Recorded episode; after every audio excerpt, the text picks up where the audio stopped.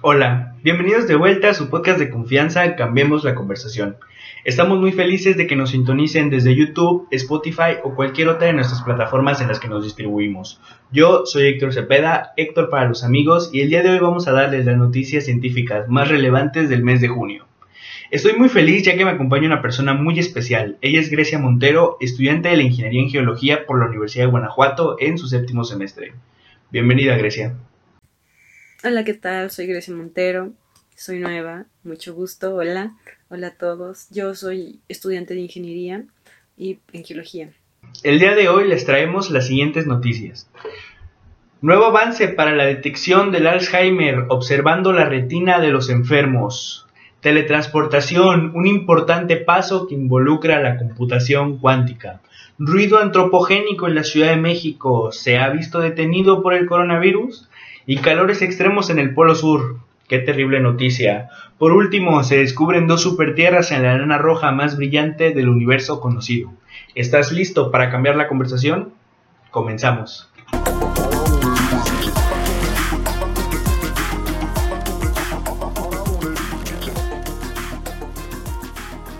Nuevo avance para la detección del Alzheimer observando la retina de los enfermos. La retina es uno de los biomarcadores más prometedores en el diagnóstico precoz del Alzheimer. Al analizar las capas de este tejido de familiares de pacientes que no presentan pérdidas de memoria, pero sí un alto riesgo genético, en la mácula, la zona central, la investigación publicada en el Journal of Clinical Medicine supone un gran avance en uno de los mayores retos de las enfermedades neurodegenerativas, el diagnóstico precoz. Los investigadores han observado adelgazamientos significativos en diversas capas de la retina, de alrededor de 7 micras, cambios relativamente pequeños pero muy importantes. Mediante unas de luz en pocos segundos y necesidad y sin necesitar apenas la colaboración del participante, es capaz de barrer la retina.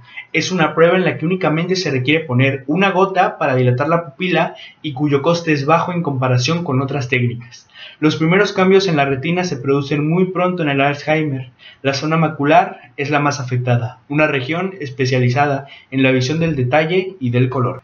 Teletransportación, un importante paso para la computación cuántica. Si bien la teletransportación humana solo existe en la ciencia ficción, la teletransportación es posible en el mundo subatómico de la mecánica cuántica, aunque no de la manera que normalmente se representa en televisión.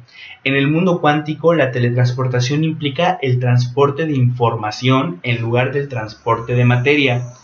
En un artículo publicado por Nature Communications y uno que aparece en Physical Review edición 10, los investigadores, incluidos John Nicol, profesor asistente de física en Rochester, y Andrew Jordan, profesor de física en Rochester, exploran nuevas formas de crear mecánica cuántica, interacciones entre electrones distantes, la investigación es un paso importante para mejorar la computación cuántica, que a su vez tiene el potencial de revolucionar la tecnología, la medicina y la ciencia, al proporcionar procesadores y sensores más rápidos y eficientes.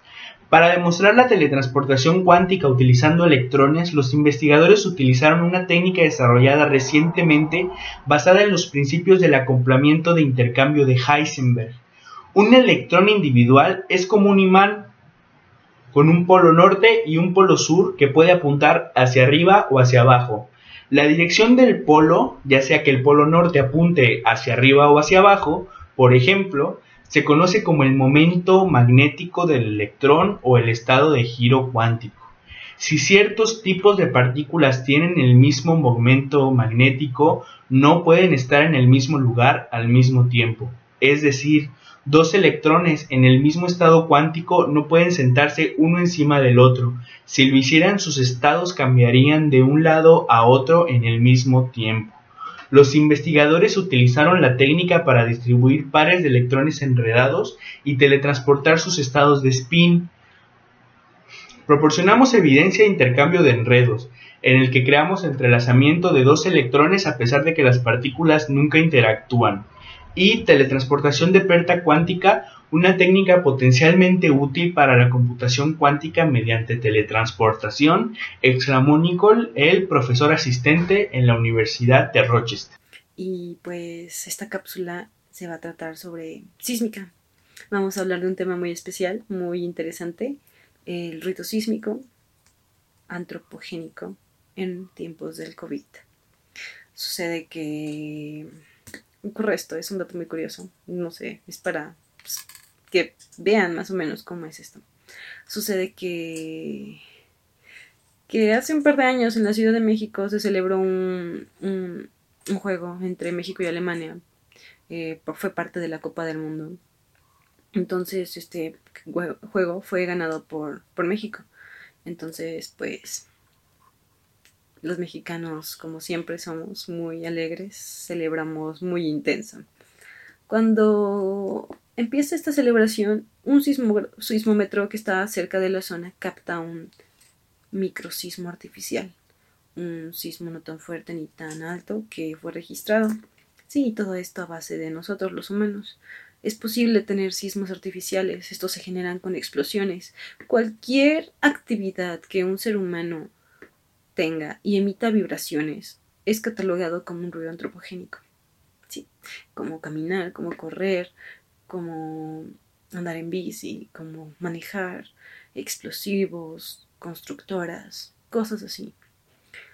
Este, la geofísica no solo se encarga de estudiarnos a nosotros, ¿no? Y cómo emitimos vibraciones y así. También, bueno, más que nada, su principal fuente de estudio es la Tierra y sus entrañas, ¿no?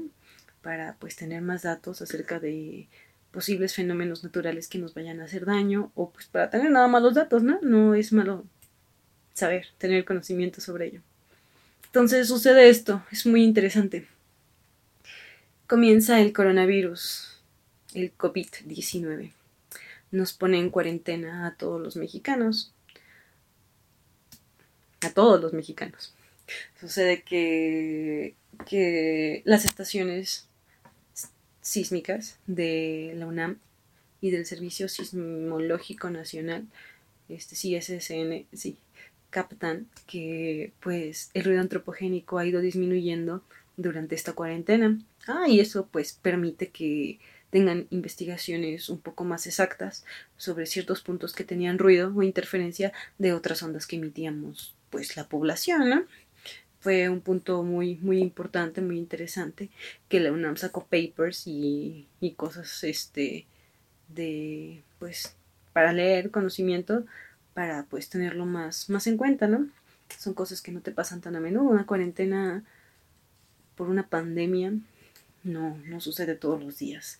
Así que pues fue algo muy, muy, muy interesante. Creo que deberían saber todos ustedes. Así que pasa esto, pero pues siempre hay cosas malas también. Mientras el ruido en el centro del país disminuye, comienza a aumentar en la zona costera del Pacífico, en la zona costera del Golfo. Entonces, ¿qué te dice eso? Te dice que mientras en el centro están respetando, quizá también hay gente que también se está yendo de turista, porque no, no, no le tiene miedo a la muerte, no le tiene miedo a un virus, no le tiene miedo a nada. Y pues se va.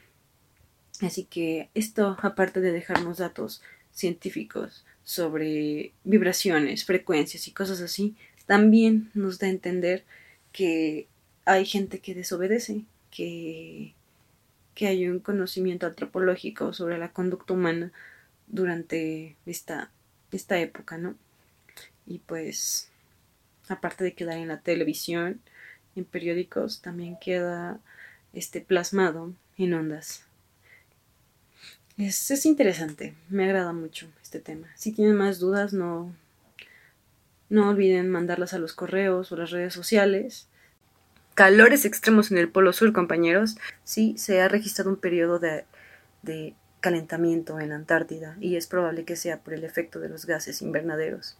La mayor parte de la Antártida ha ido adelgazando y es probable que esta tendencia vaya ligada al cambio climático natural y antropogénico. Aún no se comprende muy bien la, la contribución de cada factor, pero es muy probable que sea impulsado por los trópicos, especialmente las temperaturas cálidas del Océano Pacífico tropical occidental, que cambiaron de dirección en el Atlántico Sur cerca de la Antártida y aumentaron la entrega de calor de aire al Polo Sur. Oh, hola, sigues aquí. Bueno, primero que nada me gustaría agradecerte que sigas en este capítulo y te pido por favor que bajes y nos dejes un buen like y un comentario si nos escuchas desde YouTube y si nos escuchas desde cualquiera de nuestras otras plataformas le des seguir en la parte de arriba del podcast. Por otra parte, eh, te invitamos a que sigas nuestras redes sociales. Estas las podrás encontrar en la descripción de este capítulo en YouTube o en la descripción de este capítulo en Spotify y en cualquier otra plataforma que nos estés escuchando.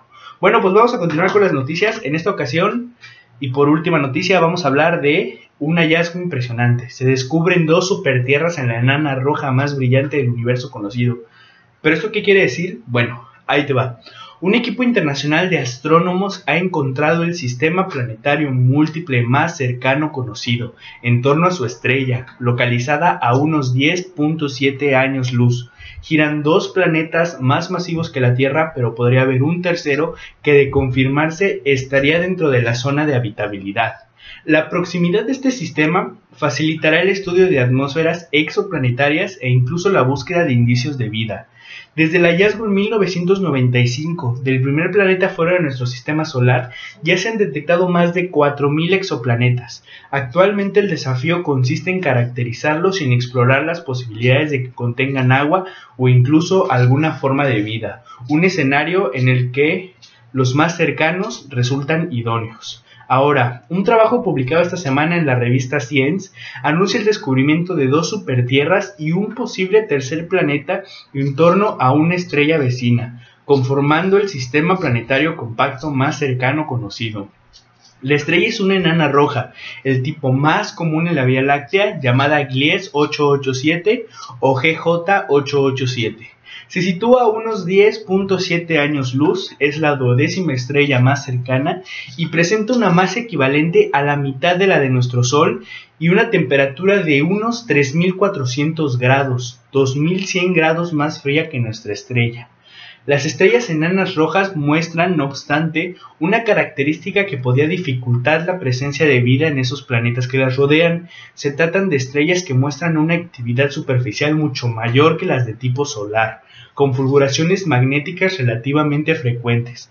En ese sentido, GJ887 puede resultar especialmente interesante, a diferencia de Próxima Centauri o Wolf 359 que presentan gran actividad magnética en sus superficies, parece tratarse de una estrella muy tranquila. Ha sido observado durante más de tres meses con el espectrógrafo HARPS, uno de los instrumentos cazaplanetas más precisos, y se han empleado datos de archivo de varios espectrógrafos que abarcan más de 20 años, además de observaciones fotométricas desde la Tierra y desde el espacio. Esto nos habla de que si hemos detectado que GJ887 eh, este, en un seguimiento de más de 20 años se ha detectado baja actividad magnética, nos indica que es muy posible que en estos tres planetas, o al menos el tercero que está por descubrirse, que es relativamente habitable, se puedan encontrar formas de vida o agua en el mejor de los casos. Eso es todo por el día de hoy. Te agradezco que te hayas quedado hasta esta parte del capítulo y te invito nuevamente a que dejes un buen like, un comentario o que nos sigas desde la plataforma que nos estés escuchando.